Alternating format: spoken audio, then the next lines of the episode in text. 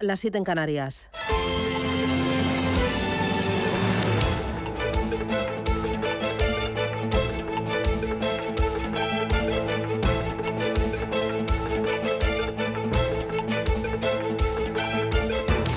Capital Intereconomía, con Susana Criado.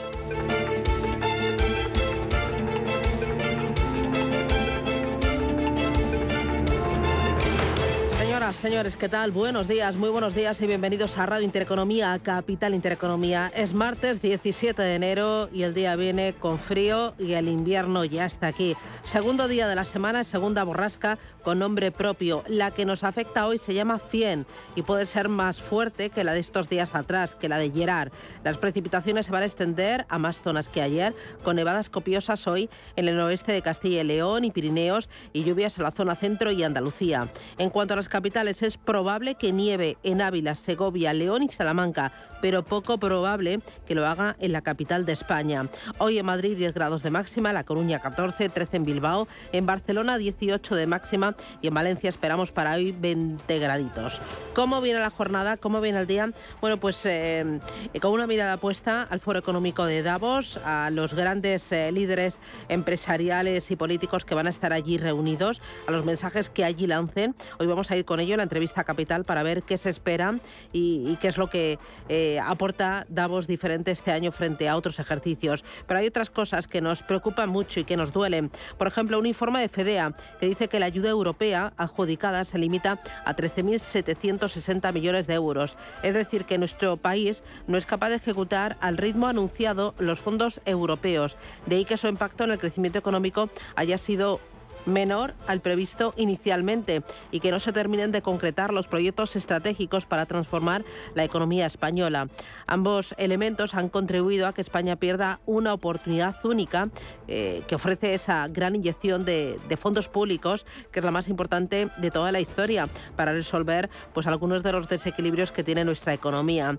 Uno de ellos, la burocracia de las administraciones públicas, que es el principal obstáculo para que los fondos ya entregados por las autoridades europeas lleguen al tejido productivo.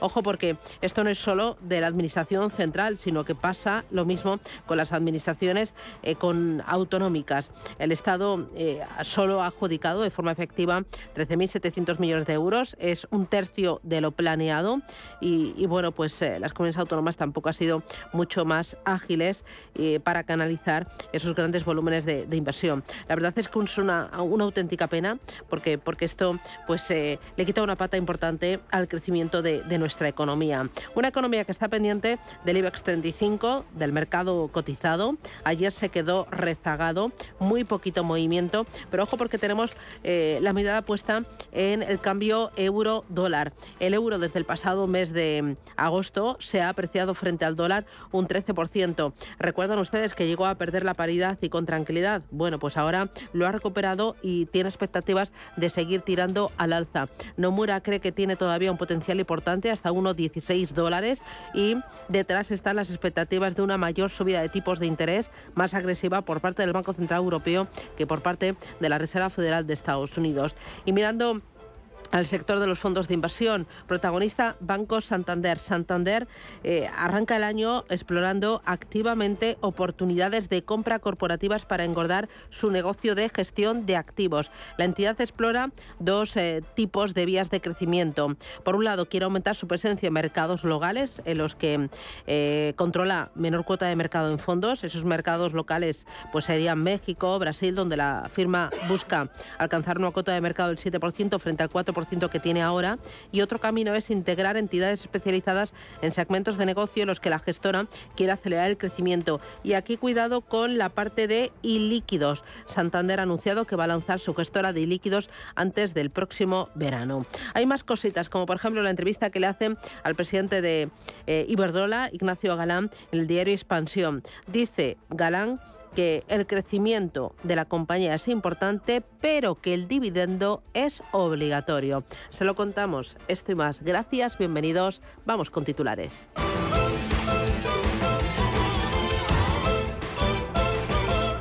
Banco Santander patrocina este espacio.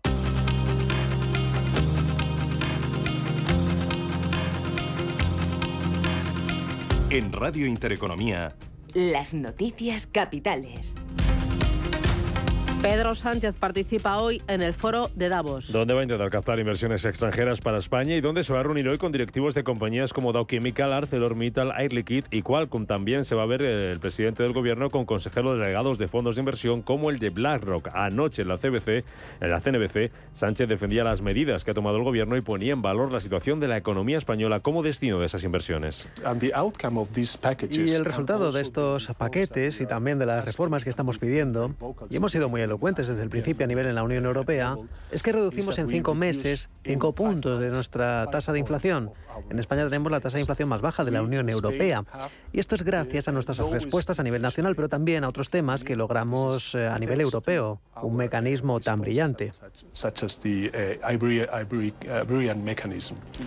La economía china se estanca en el año 2022. El PIB del gigante asiático creció un 3% el año pasado, uno de los niveles más bajos de los últimos 40 años debido a las políticas de COVID-0 y a la crisis del sector inmobiliario. Ese crecimiento del 3% es además casi la mitad de lo previsto por Pekín, que se había marcado como objetivo para 2022 un avance del PIB del 5,5%. Desde la OCDE confían en que la economía china mejore su comportamiento este año gracias al fin de esas políticas a cero COVID que beneficiarán también, según su secretario general Matías Corman, al resto de países.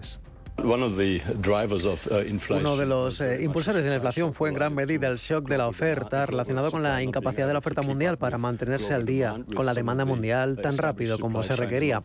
Entonces China regresa al mercado global en serio y las cadenas de suministro funcionan de forma más eficiente y van a ayudar a reducir la inflación. Claramente esto es, es abrumadoramente positivo. El ECOFIN celebra este martes su primera reunión del año. El encuentro de ministros de Economía y Finanzas de la Unión Europea que volverán a calibrar la situación de la economía europea y el impacto que está teniendo la guerra en Ucrania. La reunión tendrá lugar después de que ayer el Eurogrupo confiara en evitar una recesión profunda este año. Paolo Gentiloni es el comisario de Asuntos Económicos. Creo que podemos evitar una recesión profunda. El conjunto de cifras, de indicadores, eh, de sentimiento que estamos viendo nos dicen que podemos evitar una profunda recesión y tener un corto e intenso periodo de contracción, lo cual es diferente. Oh. Hoy también el vicepresidente de la Comisión, Valdis Dombrovskis, se va a reunir con la representante de Comercio de Estados Unidos, con Catherine Tai, para abordar la ley de reducción de la inflación estadounidense. En Estados Unidos empieza el juicio contra Elon Musk. Un tribunal de San Francisco inicia ese juicio contra el consejero delegado de Tesla, al que accionistas de la empresa acusan de haber manipulado el mercado y de haberles hecho perder importantes cantidades de dinero cuando en 2018 anunció su intención de sacar a la firma de bolsa, algo que finalmente nunca ocurrió. Wall Street vuelve a cotizar este martes pendiente de la temporada de resultados. Hoy van a presentar cuentas allí en Estados Unidos Goldman Sachs y Morgan Stanley. Y en cuanto a datos aquí en Europa, lo más destacado va a estar en los índices Z y W de confianza inversora y empresarial en Alemania. A la espera de estas referencias, las bolsas europeas van a abrir hoy en negativo. Futuro del DAX bajando ahora mismo un 0,17%, casi un 0,3% se deja el futuro del IBEX 35, que hoy va a partir desde los 8.871 puntos, después de que ayer perdiera un 0,12%. Caídas también para los mercados americanos, para los futuros vienen bajando un 0,2% y en Asia baja la bolsa de Shanghái un 0,1% tras ese dato de PIB, recortes del 1% para Hong Kong, subida de más del 1% para el Nikkei de Tokio.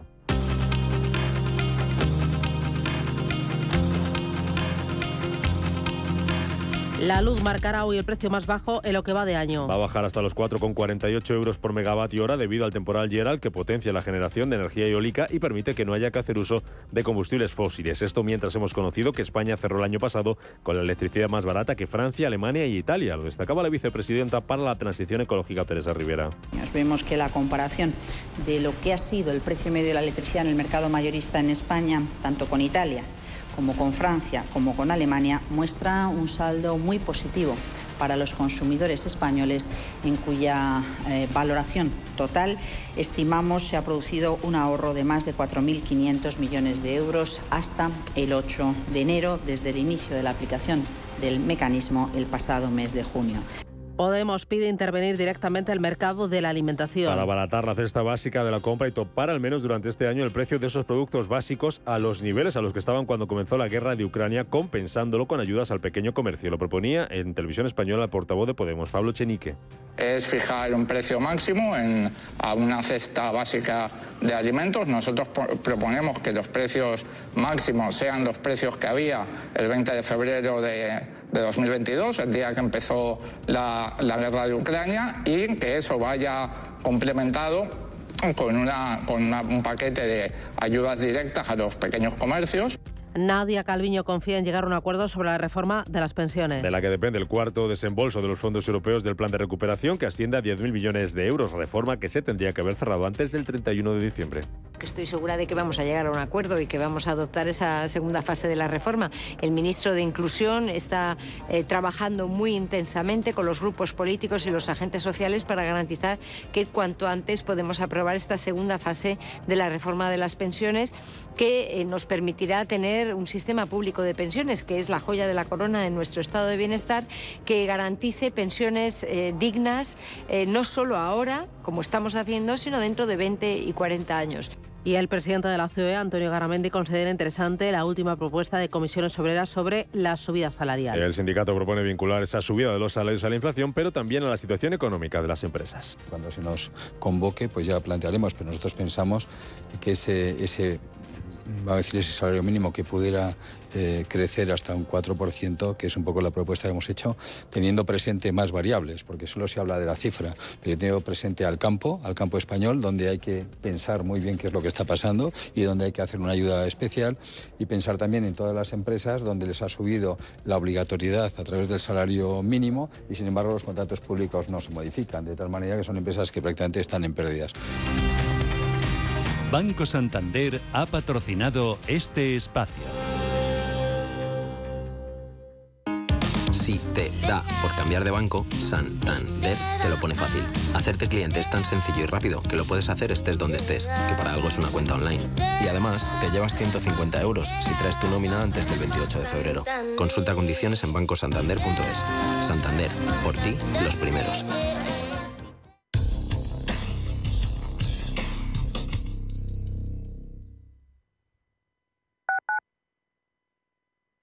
¿Quieres invertir de manera inteligente con altas rentabilidades y riesgo controlado? Cibislen es la empresa líder en inversiones inmobiliarias. Invierte con garantías desde solo 250 euros. Miles de inversores ya confían en Cibislen para sacar la máxima rentabilidad a su dinero. Únete a la inversión inteligente visitando cibislen.com.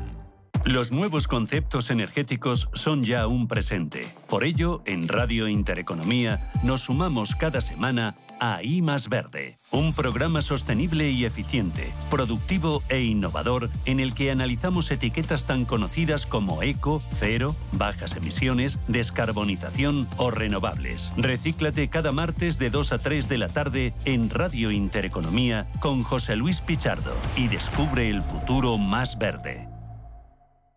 ¿Buscas una empresa profesional de mudanzas con 60 años de experiencia? SIT SIT. Con personal altamente cualificado que haga más fácil tu mudanza. SIT. Y que además tenga guardamuebles. SIT. Si quieres seguir teniendo las cosas tan claras, no te arriesgues. Confía en los mejores en mudanzas locales, nacionales e internacionales de España desde 1960. SIT. Solicita presupuesto para tu mudanza rápida y gratuitamente en sitespain.com. Sit and relax.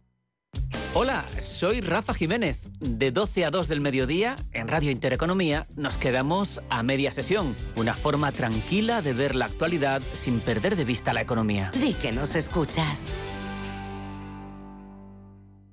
¿Te imaginas celebrar su comunión en plena naturaleza y sin salir de Madrid? Ven a Faunia y a Zoo Madrid para celebrar un día inolvidable. Contamos con cocina propia, con menús de alta gastronomía para disfrutar con todos los sentidos en un entorno único. Ah, y de regalo de comunión, un bono Parque Soro. Más información en zoomadrid.com o faunia.es.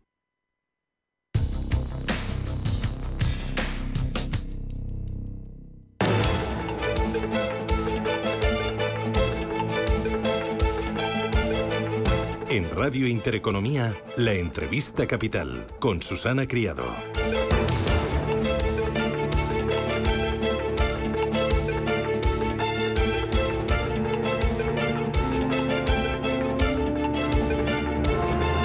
La reunión anual del Foro Económico Mundial en la estación de montaña suiza de Davos ya está en marcha. Acuden un número récord de líderes empresariales y hay un gran trasiego de aviones oficiales, comerciales y privados por el aeropuerto de Zurich.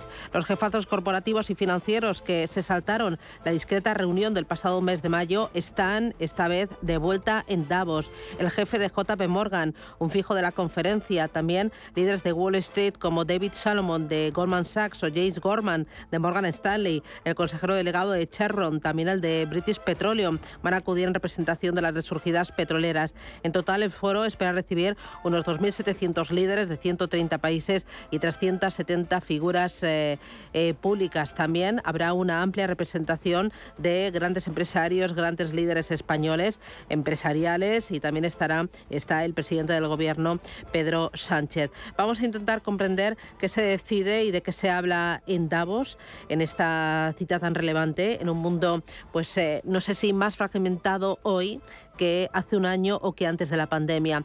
Frederick Mertens es profesor y coordinador del grado de Relaciones Internacionales de la Universidad Europea de Valencia. Señor Mertens, ¿qué tal? Buenos días. Profesor, buenos días. Bien, buenos días. Eh, ¿Qué se espera de, esta eh, gran cita, de esta vuelta de, los líderes empresariales y políticos en, Davos? Bueno, primero se espera eh, un acuerdo unánimo o por lo menos mayoritario sobre el diagnóstico eh, mm, bastante pesimista de eh, la situación de ese mundo fragmentado, porque ese diagnóstico no habla solo de la fragmentación eh, económica, sino más bien la fragmentación en todos los sectores de de, de la sociedad, el sector medioambiental, el sector de la educación, el sector de los servicios públicos, el sector de la salud, etcétera, etcétera. Y el otro, eh, la otra expectativa que podemos tener, uh, si no se trata de, de macro decisiones, porque en general en el foro de Davos es más bien una un momento en el cual pues eh, hay un, unas convergencias, digamos así, convergencias que se establecen sobre temas que hay que resolver, un conflicto, eh, aquí en concreto sería el conflicto eh, o la guerra en Ucrania, que mm, si no va a fagocitar el foro, que va a ser uno de los temas claves, evidentemente, porque esto tiene repercusiones eh, financiera y económica a nivel global, o por lo menos tiene un impacto sobre cuestiones como la inflación o el encarecimiento del petróleo y del gas, pero no creo que, em, que debemos esperar eh, unas eh, decisiones concretas, porque estamos, como, como el nombre lo indica muy bien, estamos en un foro eh, mundial y bueno, a lo mejor podríamos ver algunas posiciones adoptadas por los países occidentales, pero a nivel global Ah, eso es cuestionable. Eh, ¿Cómo interpreta la, ausencia de grandes líderes? Por ejemplo, el presidente de Estados Unidos, Joe Biden, no viaja, a diferencia de su predecesor. Tampoco estará el primer ministro británico, atareado con la ralentización económica y las huelgas de trabajadores del sector público en su país. Eh, él también se queda en casa. Se queda en casa también el primer ministro chino. ¿Cómo interpreta estas grandes ausencias? Y el, y el francés y el... Los únicos que están a nivel, o los únicos relevantes a nivel occidental que están aparte del presidente del gobierno español eh, sean eh, los representantes de la Unión Europea, es decir, Charles Michel y uh, Ursula von der Leyen. Um, ¿Cómo interpretar la ausencia de, de los demás? Es, uh, está claro que, como el nombre lo indica, estamos en un mundo fragmentado y, y las prioridades, eh, si son en la teoría y en la práctica, eh, son prioridades globales, como lo subrayan eh, legítimamente el informe de los ah, riesgos mundiales redactado por el, foro. En realidad, las prioridades ah, son políticamente eh, nacional. Biden tiene que enfrentarse a una oposición fuerte de los republicanos. En China, pues tienen que eh, gestionar eh, la nueva ola eh, COVID que va a ser media a nivel de la economía china, pero también en el exterior. Los británicos, como usted acaba de mencionarlo, están enfrentados a una seria crisis ah, a nivel a nivel uh, laboral, es decir, que con las huelgas y los franceses están con ya eh, 15 días de huelga casi general. Entonces, el foro ya de momento no es una prioridad. ¿Por qué? Porque, como lo he dicho, es una instancia donde hay más bien observaciones, declaraciones solemnes sobre gran cosas que hay que hacer, pero todo se decide eh, lejos de las cámaras, eh, el pequeño comité. Pero bueno, es una ocasión también de que haya eh, reencuentro o encuentros entre eh, los decididores políticos y, y públicos y privados eh, a nivel internacional. Eso es, ah, es una oportunidad, digamos. Ya. Eh, sé que va el presidente español, Pedro Sánchez, que ayer en una entrevista en la CNBC pues, defendía las medidas que ha tomado el gobierno español y ponía en valor la situación de la economía española ante posibles y ante futuros eh, inversores. ¿España va a vender algo? ¿A España le sirve? ¿De qué le sirve? ¿Qué se va a traer España de Davos? Bueno, Davos es una vitrina. Es una, una vitrina eh, para, eh, para cualquier gobierno ah, y más aún si ah, tiene interlocutores eh, a, su altura. Es decir, que igual, eh, no sé si para el señor Sánchez le viene tan bien de ser el representante eh, el único el único o uno de los mayores representantes porque también estará eh, Scholz el, el uh, canciller uh, alemán. Y entonces esto puede dar digamos más peso a Sánchez como interlocutor político porque, porque si no si miramos los otros jefes de estado que vienen son de estados que eh, sin sin ánimo de ofender eh, eh, digamos, el, el, estatuto de esos países, pero hay que reconocer que a nivel económico son de menor relevancia. Entonces, eh, no sé, es una vitrina para, para la economía española, para el, el gobierno español, pero hubiera sido más interesante con al contar con la presencia del jefe de Estado de Francia, del de Reino Unido, etcétera, etcétera. Eh, eh, profesor, el mundo ha cambiado mucho desde antes de la pandemia hasta ahora y el foro de Davos también, porque ahora viendo los grandes asuntos estamos en un momento de desglobalización, proteccionismo, eh, subsidios importantes para combatir o para ayudar a los más vulnerables por el efecto de la inflación, desigualdad que se está creando por esa subida importante de, de los precios. Yo creo que el único tema que se mantiene es la lucha contra el cambio climático, pero el resto del mundo es como si le hubieran dado la vuelta completamente. Sí, el cambio climático es ah, porque es universal, que hagamos y independiente, independiente de lo que decidamos como eh, organización económica o de producción o lo que sea. Ah, el resto eh, como, como usted eh, lo indica, vamos hacia, yo creo que vamos a, hacia, eh, si no una desglobalización, por lo menos a la vuelta al internacionalismo, en el sentido de que el comercio internacional, hablando de comercio, comercio internacional y comercio global son dos conceptos eh, cercanos pero a la vez diferentes. Cercanos porque estamos contemplando el exterior, pero cuando hablamos de comercio global o negocio global, eh, eh, nos quitamos la idea de fronteras, mientras que la economía internacional eh, cuenta con las fronteras.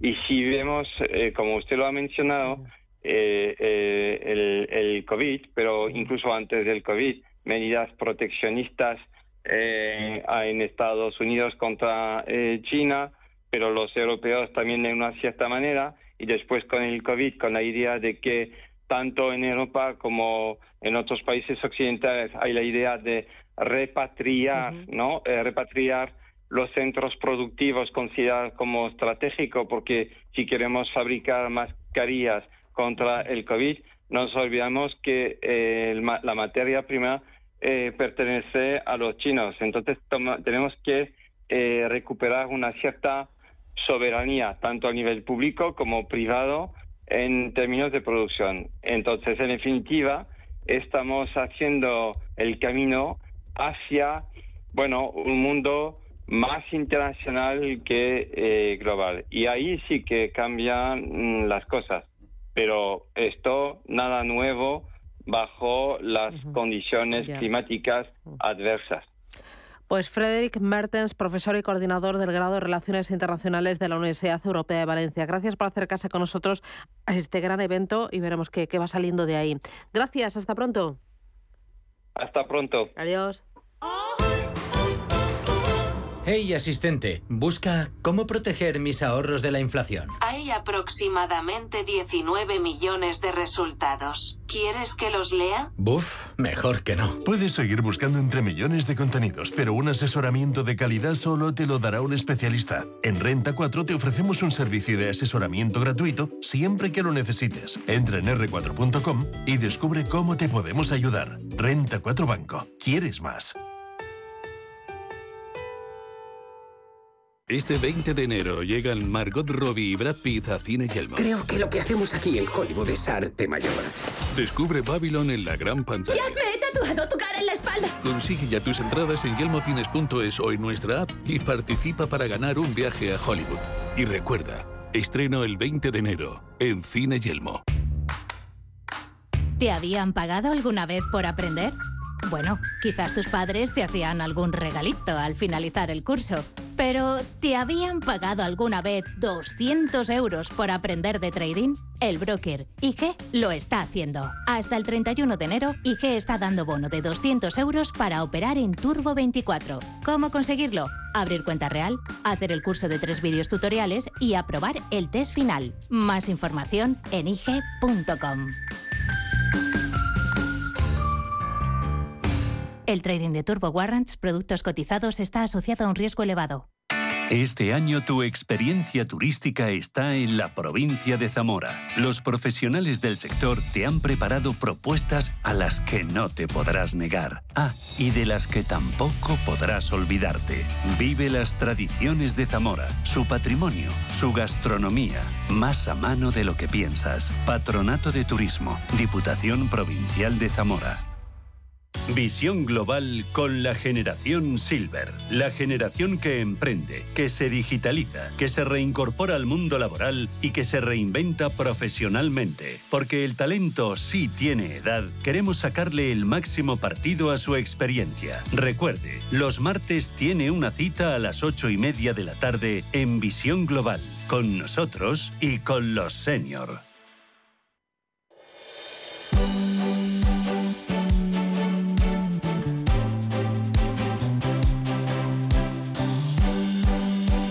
En Radio Intereconomía, la tertulia capital. Tertulia Capital en Radio Intereconomía, Capital Intereconomía. Hoy me acompaña Carlos Tobías. Carlos, ¿qué tal? Buenos días. Hola, muy buenos días. ¿Para qué sirve Davos? Bueno, yo creo que sirve un poco para escaparate político, pero realmente consecuencias prácticas directas e inmediatas, pues pocas, como hemos visto en los últimos años. Me acompaña José Ramón Álvarez. José Ramón, ¿qué tal? Buenos días. Muy buenos días. Oye, que no está el presidente de Estados Unidos, no está el presidente de Francia, no está el presidente de, China, ni el de Reino Unido, el primer ministro. ¿Qué te parece? Pues me parece que tienen otras prioridades, tienen otros problemas en casa y se dedican a atenderlos, ¿no?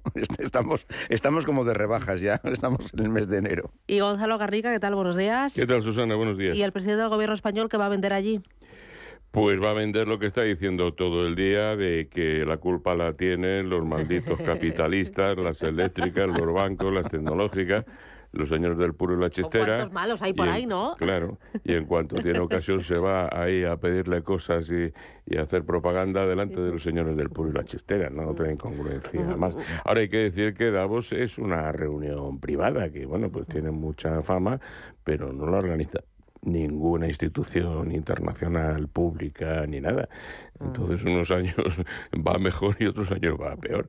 Parece que este año va peor pues por culpa seguramente de, la guerra de Ucrania y de las tensiones internacionales y de que el americano tiene pocas ganas de verle la cara al chino o el chino al ruso y así sucesivamente. Oye, ¿cómo ha cambiado el mundo, verdad? Eh, de antes de la pandemia, ahora, de la globalización a la desglobalización, ahora eh, subvenciones, proteccionismo, cuando estábamos hablando de eh, romper barreras ¿no? y el libre comercio, ¿cómo ha cambiado? Hombre, ha cambiado porque has mencionado dos cosas tremendamente importantes. En un mundo teóricamente, vamos a decir, normal, surge una pandemia que destroza todos los parámetros y cuando la pandemia empieza a remontar, pues aparece la guerra de Ucrania que vuelve a destrozar los parámetros. Entonces, como bien decías antes, queda el cambio climático como única cosa, digamos, de enlace, pero me llama mucho la atención lo que ha dicho nuestro invitado, de la distinción entre el comercio y el comercio internacional. La gente que se dedica al comercio no contempla las fronteras y en cambio los políticos y los gobiernos en el comercio internacional sí que se determinan fronteras que marcan unas pautas diferentes a la hora de, de proteccionismos, etcétera. Sí, a, mí lo que no estoy muy de acuerdo es con eso de la fragmentación. No, estamos ante una fragmentación.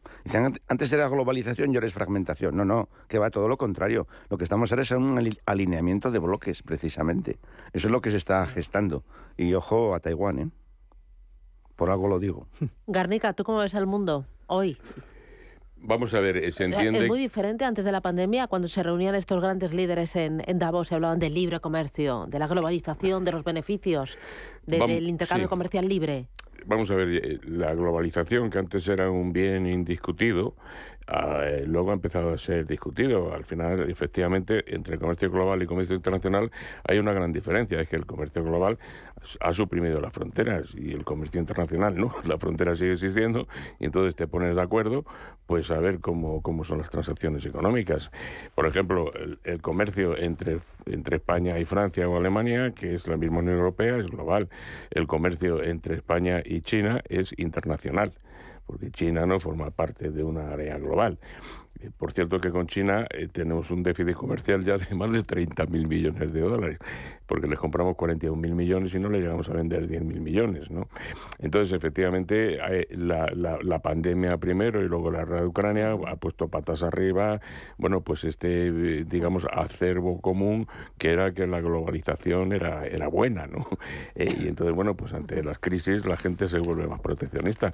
No digamos aquí donde gobiernan los comunistas y al final te quieren intervenir los alquileres, los, fijar los salarios por decreto, la gasolina, el gas, ahora la cesta de la compra y claro, como una cosa lleva a la otra, pues eh, acabaremos en un mundo de economía planificada. Bueno, hablando de intervenir, quiero que escuchéis a Chenique es fijar un precio máximo en, a una cesta básica de alimentos. Nosotros proponemos que los precios máximos sean los precios que había el 20 de febrero de, de 2022, el día que empezó la, la guerra de Ucrania, y que eso vaya complementado con, una, con un paquete de ayudas directas a los pequeños comercios.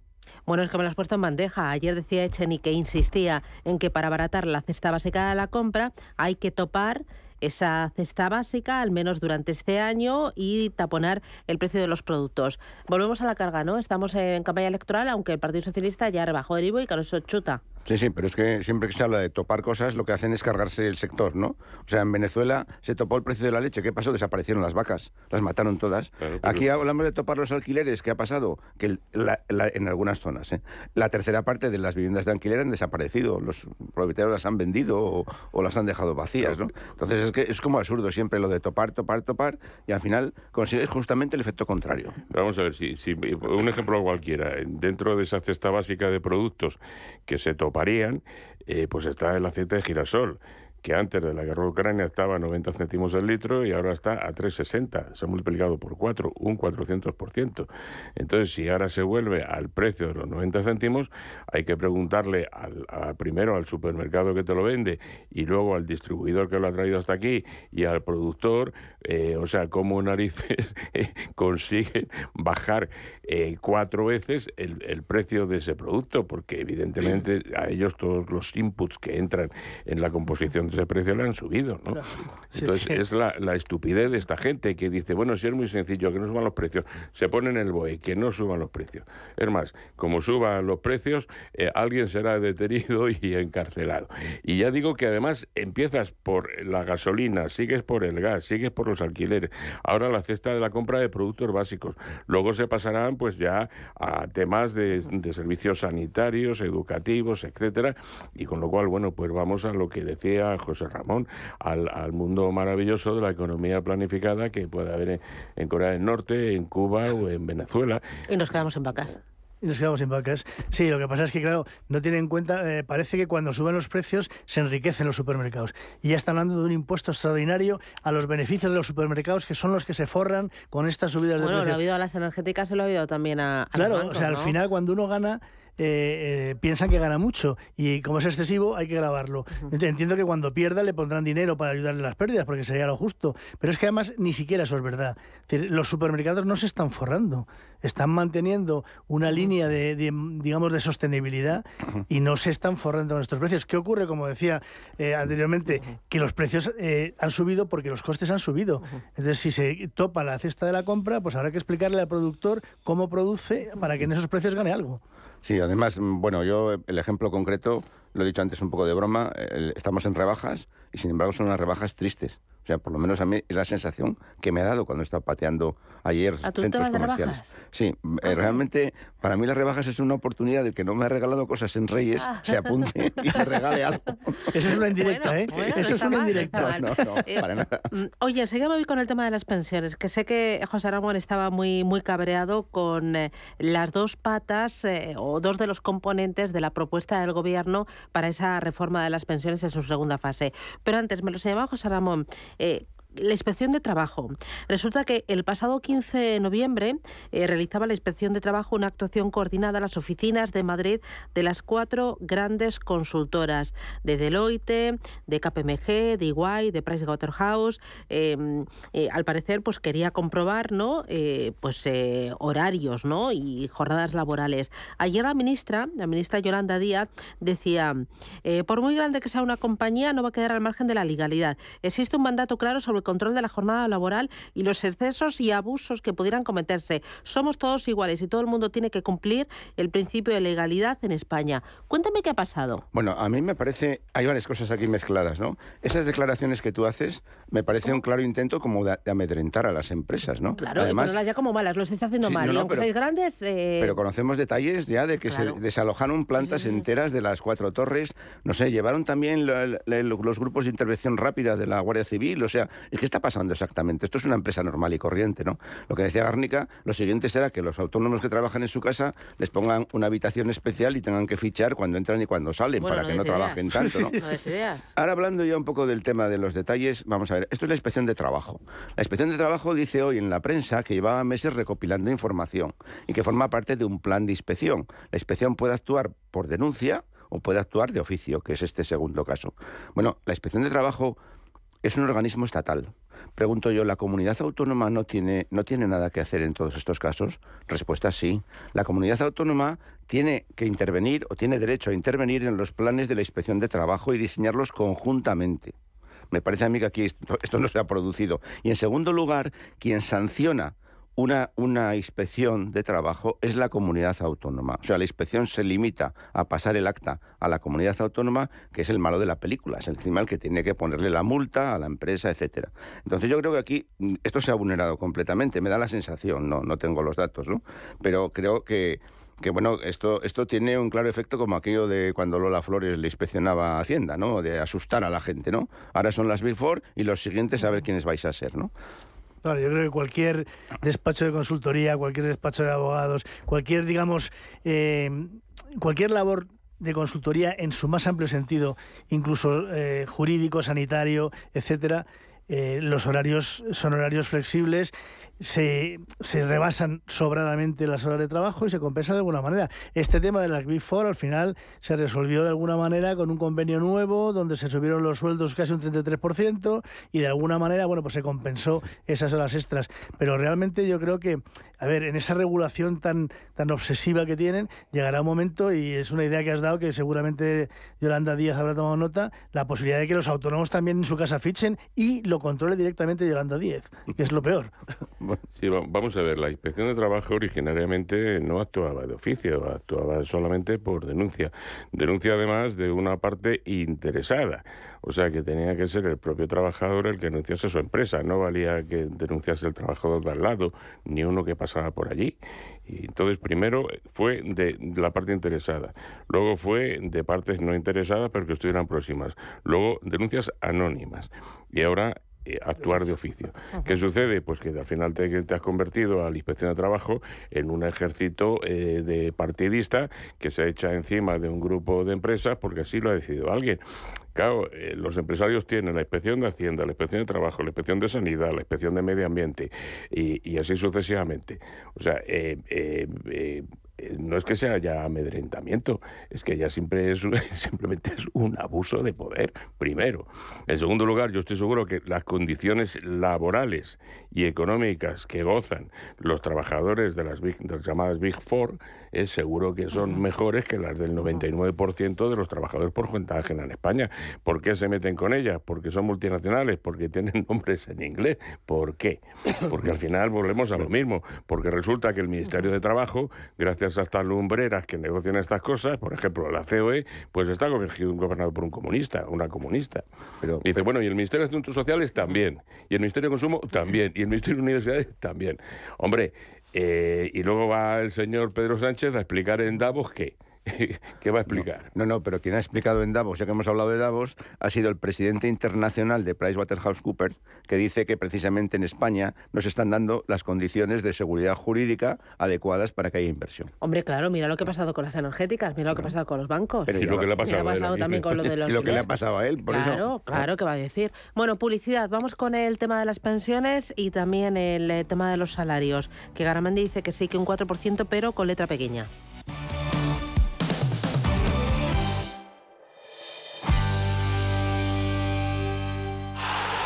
Acción! ¿La has visto? ¿Qué acción? ¡Una acción gratis! Ahora consigue una acción gratis por hacerte cliente de XTB y descubre cómo se siente un inversor en bolsa. Descarga la app de inversión de XTB, hazte cliente, haz tu primer depósito de cualquier importe y disfruta de tu acción gratis para empezar a invertir. Invertir implica riesgos. Términos y condiciones de la promoción en xtb.com. Ya está aquí Blancolor con hasta un 50% de descuento en fundas y rellenos nórdicos, sábanas, toallas, manteles, cojines, almohadas, muebles de dormitorio y todo lo que necesitas para tu casa. Ven a Blancolor y aprovecha sus descuentos, solo hasta el 28 de febrero, en tienda, web y app del Corte Inglés. ¿Quiere aprovechar la subida de los tipos de interés invirtiendo en renta fija a corto plazo? Invierta con nosotros en un activo con bajo riesgo y una atractiva rentabilidad. Los pagarés. GESConsult Corto Plazo es un fondo que invierte principalmente en pagarés de empresas de primer nivel. Tiene liquidez diaria, reducida volatilidad y un nivel de riesgo 1 por CNMV. GESConsult, más de 30 años gestionando fondos de inversión. Más información en gesconsult.es. Los agricultores y ganaderos estamos orgullosos de nuestro trabajo. Queremos vivir de lo nuestro, con profesionalidad, rentabilidad y libertad. En Asaja damos la cara por el sector. Con tu voto seremos más fuertes para defender unidos al campo. Vota Asaja, con los que te defienden. ¿Qué le diría Cervantes al presidente del gobierno? ¿O Voltaire a la oposición? Descúbrelo junto a toda la actividad cultural en el Marcapáginas, en Radio Intereconomía. Todos los martes a las 10 de la noche, el Marcapáginas, con David Felipe Arranz. Porque la cultura también podría ser divertida.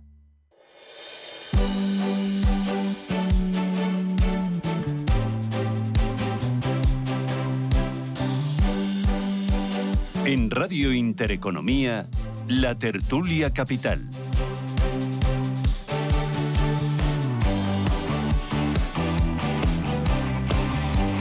El tema de las eh, pensiones. Hoy Tertulia Capital con Carlos Tobías, con Gonzalo Garnica y con José Ramón Álvarez. Hay dos patas importantes que tenemos sobre la mesa. Una de ellas, eh, el ampliar eh, los años de tu vida laboral para calcular tu pensión y luego el destopar las cotizaciones sociales. Eso lo que va a hacer es, al final, que los que más ganan salgan perdiendo. Es como una especie de trampa oculta que cuenta Fedea. Explícamelo bien, eh, José Ramón, y dime qué te parece. Sí, por un lado está la reforma de las pensiones que efectivamente tiene un doble bloqueo, ¿no? O sea, Quiero decir que no están de acuerdo, eh, por los sindicatos no están de acuerdo en el aumento de años y los empresarios son contrarios a la subida de las cotizaciones a los salarios más altos. ¿no? Y eso está bloqueado, eso, eso no avanza. Con lo cual tienen un problema el gobierno porque tiene que proponer una reforma de pensiones a Europa para el tema de los fondos Next Generation.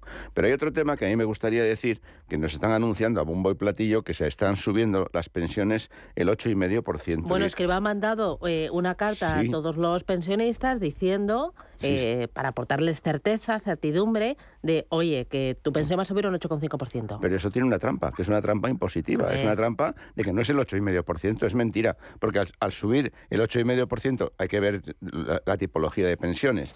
Pero a ciertas pensiones realmente te cambian de tramo de IRPF, cotizas más y realmente he hecho unos cálculos eh, en, una, en una Lo que te dan por un lado te lo quitan por el otro. Claro, se te quedan un 5%. Alguien puede decir, bueno, pues ya te han ah. subido un 5%, bueno, vale, bien. Pero, que no me venda que es un 8,5. Claro, exactamente, exactamente. No es un 8,5. O sea, e, entonces, bueno, eh, yo creo que esta, este cambio de tramo de IRPF al Estado le supone recaudar 2.000 millones de euros más por IRPF de los pensionistas. 2.000 millones de euros más. Esto Ayer me llegó un, vídeo de, de, las redes donde hay un joven que le dice a un viandante, oye, hazme, hazme un grábame mientras le doy una limosna a este pobre. Y le da una limosna, le da un billete, y cuando acaba de grabar, coge y le quita el billete al, mendigo, ¿no? Y esto pues dijo, me ves como parecido. Yo te doy el dinero, pero realmente me lo estoy dando a mí mismo, o parte del dinero me lo estoy dando a mí mismo. y luego, sobre todo en el tema de la renta, es que nos están engañando otra vez. Han bajado la renta, no, han bajado las retenciones de la renta.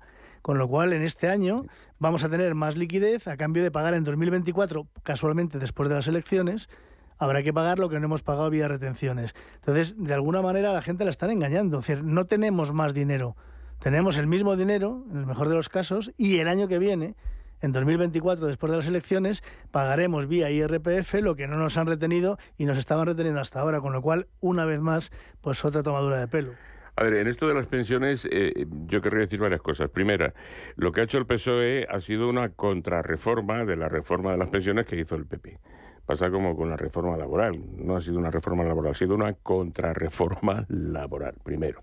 Segundo, si ya el sistema era estúpido, era eh, demasiado socialista, demasiado igualitario, retribuía poco a los que más pagaban y retribuía mucho a los que no pagaban nada, si ya entonces era un sistema idiota, eh, y la prueba es que todos aquellos, como por ejemplo los autónomos, que podían elegir en qué tramo pagaban, pagaban en el mínimo, porque ya puestos a que te estafen, porque te estafen en el mínimo. Entonces, si ya era estúpido el sistema, ahora es todavía más estúpido, porque todavía se ha deteriorado más el principio de contributividad y todavía resulta que eh, los que más ganan pagarán más y obtendrán una pensión menos acorde con lo que han, con lo que han pagado. Ahora ya son estafados los que más pagan. ¿eh? porque uno que paga 1.200 euros al mes recibe una pensión de 2.340 y en cambio uno que paga 300 al mes recibe una pensión de 1.200. Entonces, eh, eh, o sea, el principio de contributividad, que además estaba en el Pacto de Toledo, resulta machacado. y entonces se va hacer redistribución con las pensiones como si fuera un impuesto más, impuesto sobre el empleo. Bueno, muy bien, pues carga usted la credibilidad del sistema. Os vais cabreados hoy, ¿eh? Os vais, hoy le tenéis que echar doble de azúcar al café, un poquito doble de azúcar al café o doble de, mermelada. Eso también lo van a topar, el azúcar ah, no me digas, café. No me digas, por favor, pero por favor. Claro, con, lo rico que está, ¿no? Además que es bueno el azúcar para el cerebro, para, para empezar la mañana ahí con un poco de punch, ¿no? No sé, digo yo. Ahora, eh, perdona, y ya para acabar, el, eh, esto, esto lo ha hecho escriba para trincar la pasta de los fondos. Next Generation. Una de las condiciones es hay costado una reforma que asegure la sostenibilidad de las pensiones. Todo por la pasta. Oye, nos eh, ha faltado el informe este de FEDEA que dice que solo se han ejecutado 13.000 y pico millones de euros de los fondos Next Generation, que es eh, un tercio, una tercera parte, no sé, pero muy poquito, por las administraciones y el Estado que no son capaces de ejecutar, de canalizar y de llevarlo a proyectos. Una auténtica barbaridad. Lo quedamos pendiente. Carlos Tobías, José Ramón Álvarez y Gonzalo Garnica. Ánimo, azuquita. Un abrazo por el Gracias, martes. Susana. Un Hasta luego.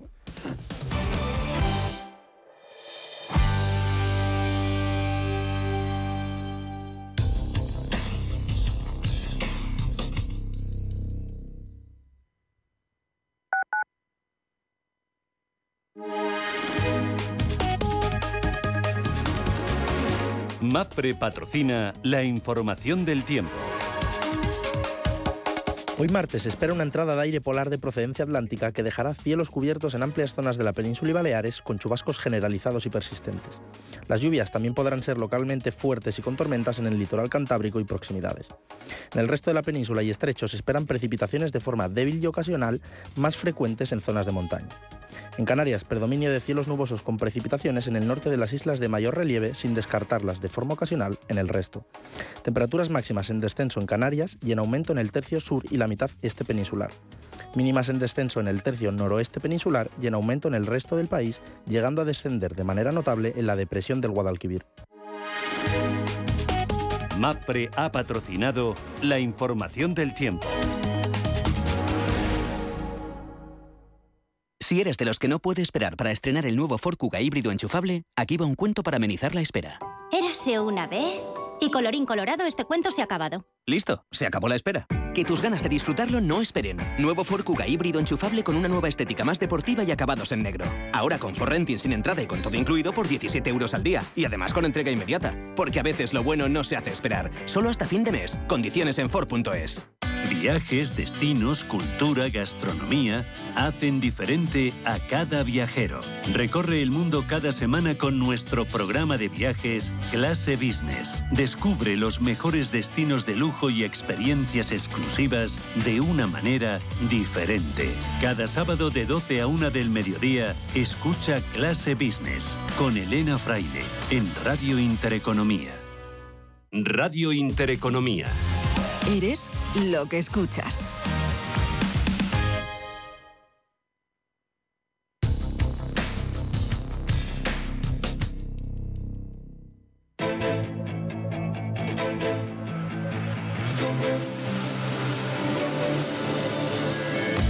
Capital Intereconomía. Finanzas, mercados.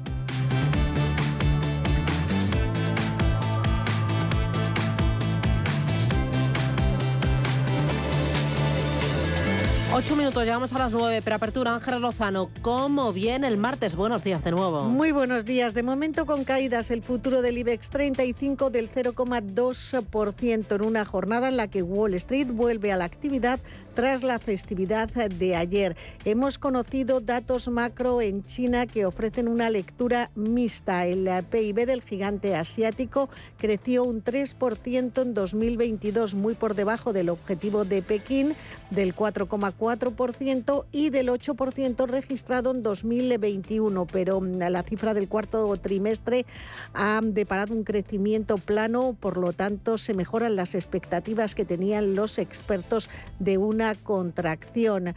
También se han conocido datos de producción industrial y de ventas minoristas en diciembre que demuestran que la economía del gigante asiático está ofreciendo resistencia. Hoy se van a publicar en España noticias sobre la deuda de las administraciones públicas, la estadística de sociedades mercantiles y una nueva subasta de letras del Tesoro. Siguen las reuniones del Foro Económico Mundial en Davos. En la eurozona tenemos Ecofin y en Alemania se publica el índice ZEW de confianza inversora de enero. También se va a conocer el IPC italiano del mes de diciembre. En Estados Unidos, el índice manufacturero Empire State, la OPED publica su informe mensual y Goldman Sachs y Morgan Stanley publican resultados trimestrales. Tenemos comentarios del economista jefe del BCE, Philip Lane, en una entrevista con Financial Times. Dice que en comparación con diciembre ha habido grandes caídas en los precios de la energía, pero que seguimos bajo una incertidumbre muy alta y que las tasas de interés tienen que ser más elevadas de lo que son ahora. Prima de riesgo 99 puntos básicos, rentabilidad del bono a 10 en el 318. Echamos un vistazo a Europa, Manuel, ¿cómo viene? Pues el día viene un tanto anodino, con eh, caídas muy tímidas, en torno a una décima porcentual para Londres, Frankfurt, París, eh, Milán. El Eurostock 50 cotizando a la baja un 0,14% en una jornada en la que, antes de nada, los datos. Hemos conocido el IPC final de diciembre en Alemania. La inflación se cierra en el 8,6% en eh, la locomotora alemana y el paro en Reino Unido al 3,7% estable sin cambios en el mes de noviembre. En el plano corporativo, atentos a Renault, que trabaja con Geely para llevar a la Saudí Aramco a una empresa conjunta de motores eh, híbridos eh, y también a Alstom, que ha anunciado un contrato en Suecia eh, junto a otras compañías semiconductores en el punto de mira por unas mejoras de recomendación en su conjunto por parte de Barclays. Una jornada en la que en Asia venimos de la mayoría de caídas. El Nikkei de Tokio ha roto esa racha negativa, ha subido un 1,2%, el resto con recortes. El más acusado en el índice Hansen de Hong Kong, una pérdida del 1%. Los futuros en Wall Street hasta ahora, ya saben, de momento ayer no hubo sesión, hoy de momento recortes que son del 0,36%. Y de nuevo en las divisas, el, dólar es una de las monedas con peor desempeño y el euro una de las mejores. De momento el euro en el dólar 0,827 centavos. Juan Esteves, director del Departamento de Estudios de Zona Value. Juan, ¿qué tal? Buenos días. Hola, buenos días, Susana. ¿Y hoy del mercado qué esperar? Yo creo que tendremos una sesión muy parecida a la de ayer, por lo menos en la primera jornada, hasta que abra el mercado americano. El festivo de ayer, pues lógicamente ha afectado a que haya una menor, un menor volumen de negociación. Ayer ya vimos un mercado pues muy estable, muy anodino, y es lo mismo que estamos viendo, por ejemplo, ahora mismo antes de la apertura. Yo creo que luego cuando abra el mercado americano, que ya empiecen las presentaciones de resultados, que lógicamente es el, punto fuerte del mercado americano durante el día de hoy, sí que podremos empezar a ver nuevos movimientos y ya un mayor volumen en todas las bolsas mundiales. Mm, oye, de resultados empresariales, ¿qué esperas de los próximos que están ahí a la cola esperando darse a conocer? Yo creo que en general, por la tónica general, no van a ser unos buenos resultados. Hagamos en cuenta que ahora conoceremos el cuarto trimestre, en algunos casos también conoceremos el de todo el conjunto del año 2022 y en conjunto yo creo que no van a ser unos resultados óptimos, sino que sí que vamos a ver cómo muchísimas empresas han estado siendo afectadas por varios aspectos, la energía, el consumo, los cuellos de botella, etcétera, etcétera. Mm, eh, me interesa también el euro, que se ha apreciado de forma importante frente al dólar desde el pasado mes de, eh, de verano, desde septiembre, desde agosto. ¿Tú crees que todavía tiene recorrido? Nomura dice que lo ve en 1,16 dólares. Sí, yo creo que sí, yo creo que todavía tiene recorrido y que tiene que tener un impulso importante en estos próximos meses. Yo creo que es una, es una, vamos, lo tengo claro, que es un valor que va a tener un impulso importante. Porque del Banco Central Europeo espera 75 puntos básicos de la Fed 25. Yo creo que de la Fed continuarán con 50, espero, espero que sea 50 y con el Banco Central Europeo creo que también lo rebajarán a 50. Creo que el Banco Central Europeo intenta seguir la misma línea de la Fed, aunque estamos en economías totalmente diferentes. Muy bien. Pues Juan Esteve desde Zona Value, gracias por las claves y que tengas buen negocio. Buen día. Igualmente, buen día. Adiós.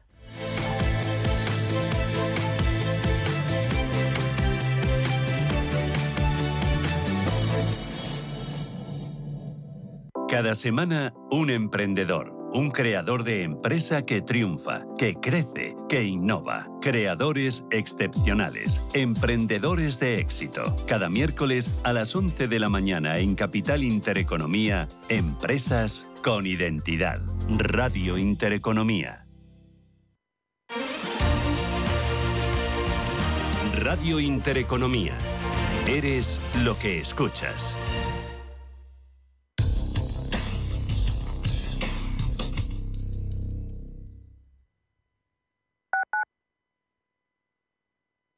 Como gestora líder mundial con más de 150 gestores y 200 analistas, Allianz Bernstein ofrece una amplia gama de productos y soluciones de inversión adaptadas a las necesidades de todo tipo de clientes. Mediante un análisis profundo y de calidad, Allianz Bernstein, comprometida con un planeta más sostenible, invierte en compañías que contribuyen a resultados sociales y medioambientales positivos. Allianz Bernstein, Ahead of Tomorrow. Más información en Allianz La vida está cambiando y la economía también. ¿Has escuchado términos como Bitcoin, Ethereum, NFTs, Web3 y aún no sabes bien qué significan? En My Economy te lo explicamos, de lunes a viernes de 3 a 4 de la tarde con Sergio Fernández en Radio Intereconomía. Lo que te gusta, lo que te emociona, lo que te estremece, lo que te espera. Cultura, arte, ciencia, pensamiento, literatura, arquitectura, diseño, cine, historia, música. Nace Caixa Forum Plus. Una nueva forma de conectar con toda la cultura y la ciencia al alcance de tu mano. ¿A qué esperas? Descárgatela. Caixa Forum Plus. Fundación La Caixa. ¿Qué le diría Cervantes al presidente del gobierno? ¿O Voltaire a la oposición? Descúbrelo junto a toda la actividad cultural en el Marcapáginas, en Radio Intereconomía. Todos los martes a las 10 de la noche, el Marcapáginas, con David Felipe Arranz. Porque la cultura también podría ser divertida. Cuando un gestor te habla con terminología compleja, es que no puede permitirse decir las cosas así de claras. En Finambest solo te cobramos comisión de gestión si tienes beneficios en tu cartera de fondos o lo que es lo mismo, solo ganamos si tú ganas. Conoce las ventajas de nuestra comisión a éxito Winner. Tienes mucho que ganar. Finambest.